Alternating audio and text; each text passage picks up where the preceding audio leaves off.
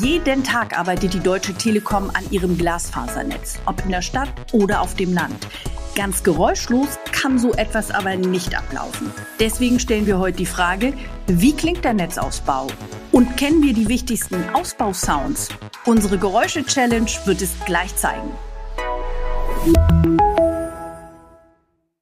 Und damit herzlich willkommen zu unserem Netzpodcast heute, der Challenge.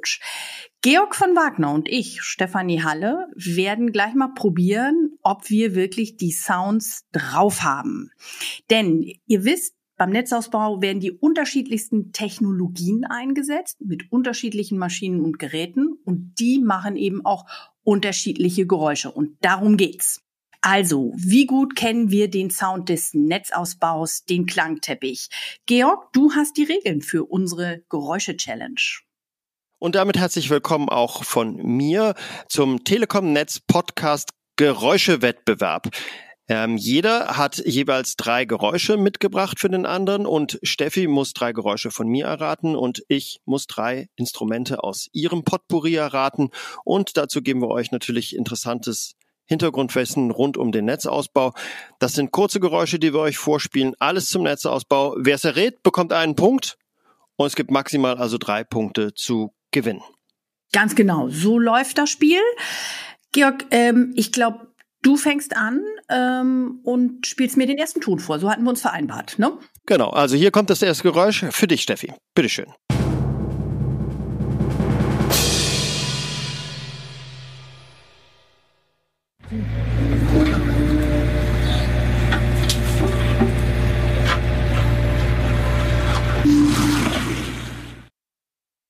Okay, ähm, das, das klingt nach einem schweren Gerät. Das klingt nach, nach ordentlich was, was machen. So ein bisschen sonor auch, finde ich das. Genau, das ist eines der grundlegendsten Werkzeuge, die wir beim Glasfaserausbau benutzen. Ähm, Beispielanwendungen sind Kabelfreiräumen, um mechanische Fehler feststellen zu können.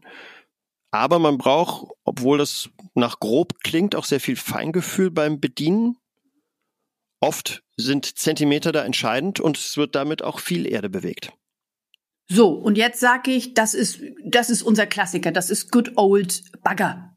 Richtig. So wie wir ihn tausendfach sehen. Auf genau, das sind unsere Bagger, die wir tagtäglich im Einsatz haben auf unseren 50.000 Baustellen.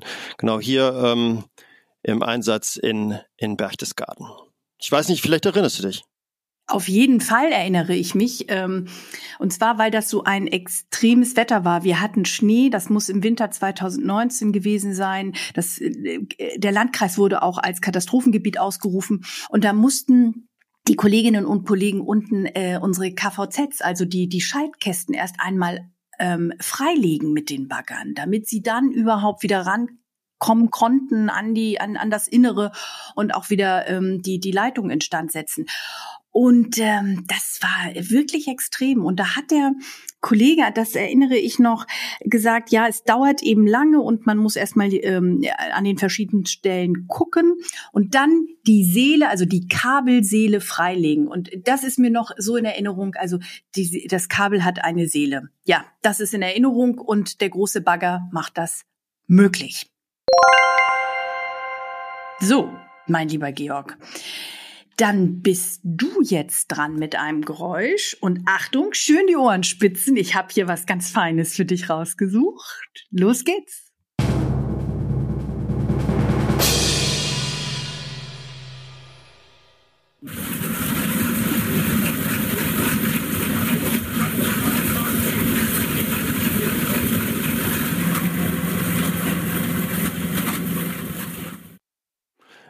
Das klingt ziemlich blechern oder scheppernd. Kommen wir irgendwie bekannt vor? Ähm, hilf mir mal ein bisschen. Mm. mm ich sag mal, ähm, wenig Baustelle, also platzsparend. Ich nenne noch mal das Stichwort alternative Verlegeverfahren und komm, ich, was soll's hier? Komm, äh, ich leg noch einen oben drauf. Minimalinvasiv.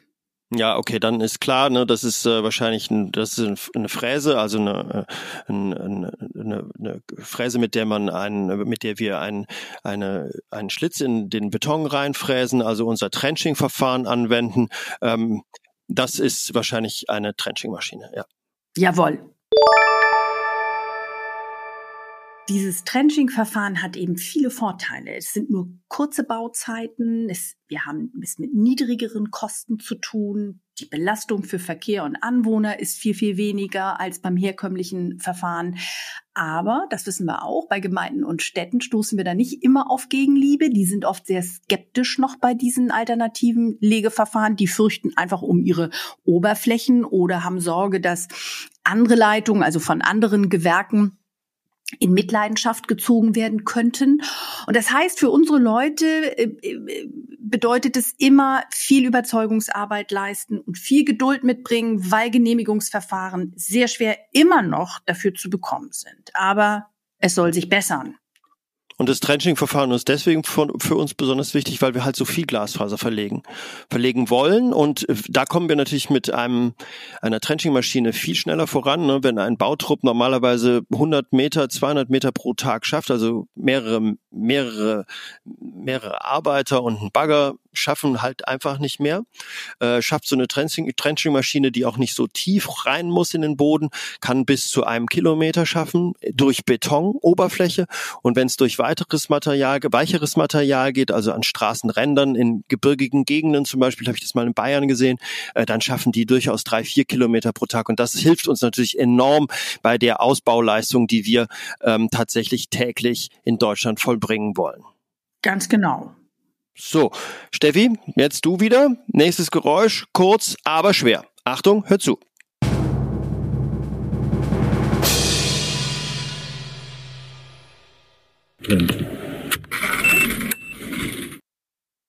Oh, das klickt so. Das, äh, da, ja, das, das gibt so ein kleines, ähm, schönes Klickgeräusch, was, was, was ich auch im Kopf habe. Also, das ist sehr bekannt. Sehr bekannt. Ähm, Gib mir mal ein Stichwort noch. Ähm genau, also es ist tatsächlich sehr bekannt, das kennst du auch und das müsstest du eigentlich auch erraten. Das ist auch ein Gerät, was bei uns täglich tausendfach eingesetzt wird. Und das sorgt vor allen Dingen dafür, dass die Verbindungen gut sind. Ah, das ist ähm, das Spleißgerät. Das ist das Spleißgerät. Genau, korrekt. Das ist das Spleißgerät, was wir einsetzen bei der Telekom. Das ist ein Gerät, was natürlich relativ handlich ist. Das ist, passt in den Koffer rein, so wird es auch transportiert. Das Gerät ist äh, dazu geeignet, Glasfaserenden aneinander zu bringen und dann mit einem Lichtbogen bei sehr hoher Temperatur werden diese Glasfaserenden miteinander verbunden.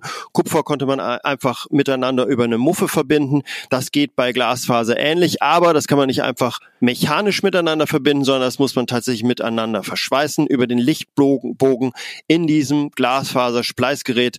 Und das ist dieses Gerät, was wir da gerade gehört haben. Und so viel sei an dieser Stelle verraten. Wir machen, also Georg und ich machen dazu auch noch einen Podcast äh, zum, zur Ausbildung ähm, äh, beim, beim Glasfaserausbau und das Spleißen ist da ein, ein ganz wichtiger Bestandteil des Lehrplans. Und das kann man schon mal an dieser Stelle sagen. Dafür braucht man wirklich ein ruhiges Händchen. So, Georg, dann habe ich doch auch einen Ton jetzt für dich. Und zwar, da wird's jetzt gar nicht so einfach. Mal gucken, ob du das rausbekommst. Hier ist er.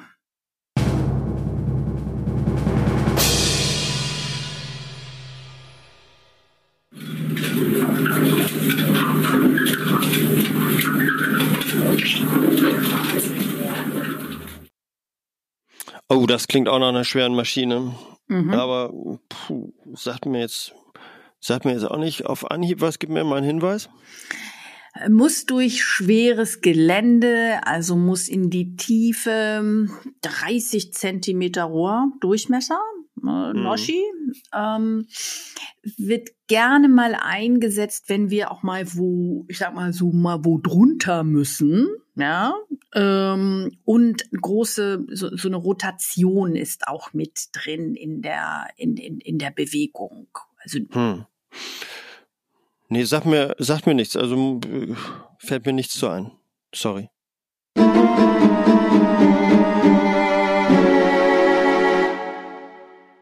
Ja, das ist auch schwer. Also das ähm, ähm muss man, da muss man, glaube ich, schon wirklich ähm, ein ganz alter Hase auf dem auf dem Gebiet sein. Es ist das Räumbohrverfahren. Also was bohrt und verlegt gleichzeitig, ja, ähm, so dass vor allem so hat uns der Techniker das damals erklärt, dass kein kein Erdreich von oben runtersacken kann. Und vielleicht kommt dir das jetzt wieder, wenn wir zum Beispiel unter Bahnschienen arbeiten müssen. Da wird das mit eingesetzt, weil du da ja große Erdmassen hast und oben muss es die musste freiräumen, da musst du durch und oben muss der Verkehr weiterlaufen. Ja, ähm, das ist das Räumbohrverfahren und hat so ein sonores Drehen. Mich hat dabei am meisten jetzt gefreut, dass du gesagt hast, das ist äh, nur etwas, was ganz alte Hasen tatsächlich kennen und äh, da ich es nicht kenne, kann ich kein alter Hase sein. Vielen Dank, Steffi, zunächst einmal für das Lob an der Gerne. Stelle. Ja, ähm, also das Räumbohrverfahren, ja, habe ich noch, war ich noch nie dabei, wenn sowas passiert ist. Ich habe mal irgendein Spülbohren, habe ich mal gesehen und auch gehört. Das war mit sehr viel Wasser, aber Räumbohr, sorry, tut mir leid, kann ich nichts mit, konnte ich nicht erraten. Okay, aber ich habe hier noch, noch eine weitere Maschine für dich. Und zwar gebe ich dir jetzt schon mal einen Tipp, bevor das Geräusch kommt. Es hat bei mir für einschneidende Erlebnisse gesorgt. Einschneidende Erlebnisse. Ups, da bin ich aufgeregt. Okay. Hier das Geräusch.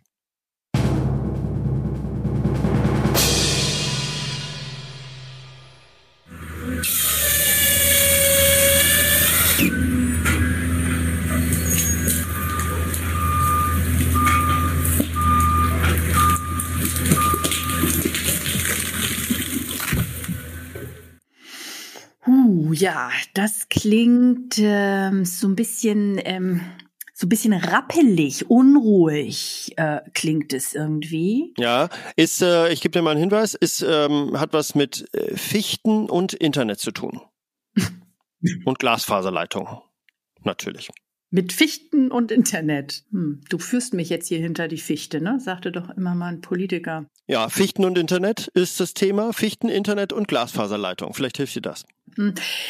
Boah, nee, also da komme ich, nee. Holz und Holz und Glasfaser, nee, da komme ich nicht drauf. Nee, Georg. Klär mich auf.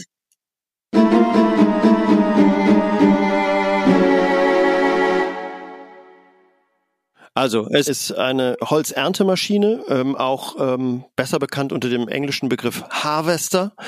Das ist eine Maschine, die den Baum fällt und den festhält und ihn umlegt und gleichzeitig die Äste abschneidet und gleichzeitig den Stamm in gleichmäßige Teile zerteilt.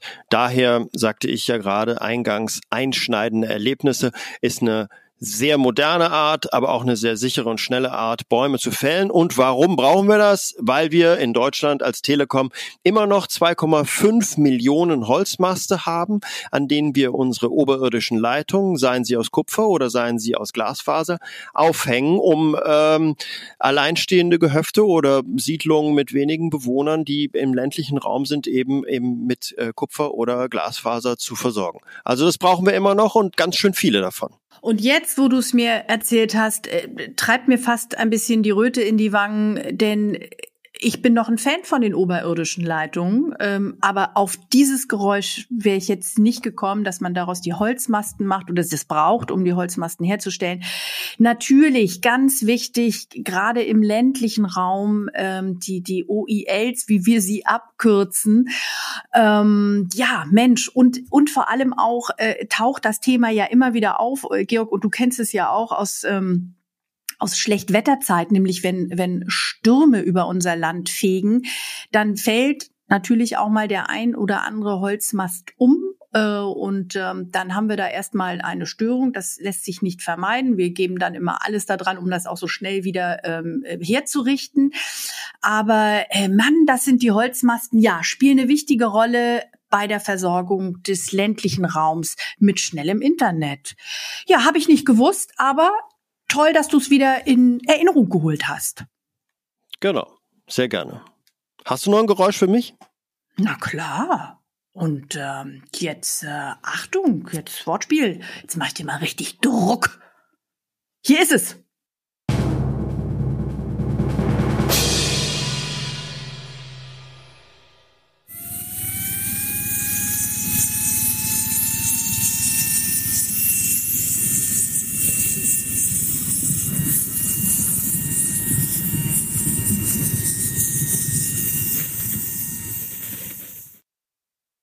Okay, ja, das kommt mir tatsächlich auch bekannt vor. Ähm, ähm, klingt irgendwie auch, also eine Maschine höre ich. Ich höre aber auch so ein Zischen. Und so ein Zischen ist eigentlich ein Hinweis dafür, dass da auch irgendwie Luft im Spiel ist. Ähm, gib mir noch mal einen Hinweis, damit ich nicht daneben liege, weil ich stehe ja jetzt äh, schon mal 2 zu 1 für dich. Ich muss jetzt einen Punkt machen, weil sonst bin ich raus. Ähm, sehr gerne, das mache ich natürlich, ne? Fair Play. Also Schmiermittel und viel Luftdruck vor allem spielen eine ganz große Rolle bei diesem Verfahren. Ja, okay.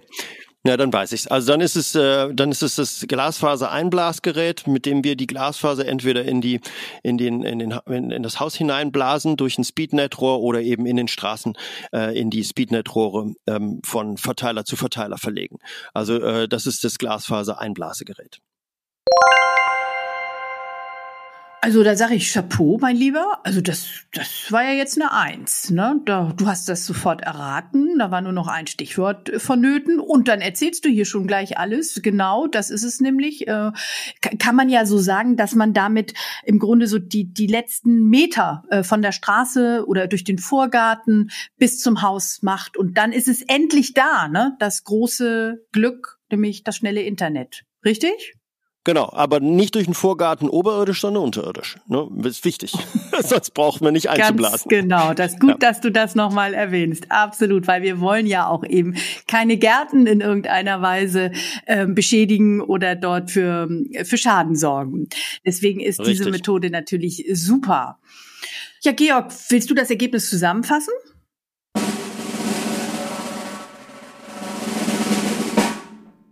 Ja, also ich sag mal 2 zu 2, das heißt unentschieden. Wir beide haben äh, Ahnung.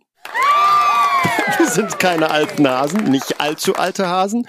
Ja, also ich meine, das eine Geräusch war echt schwierig. Das, was, was ich für dich mitgebracht, was du nicht erraten hast, war auch schwierig. Und wenn man das noch nie gesehen hat, dann kommt man da auch nicht so leicht drauf.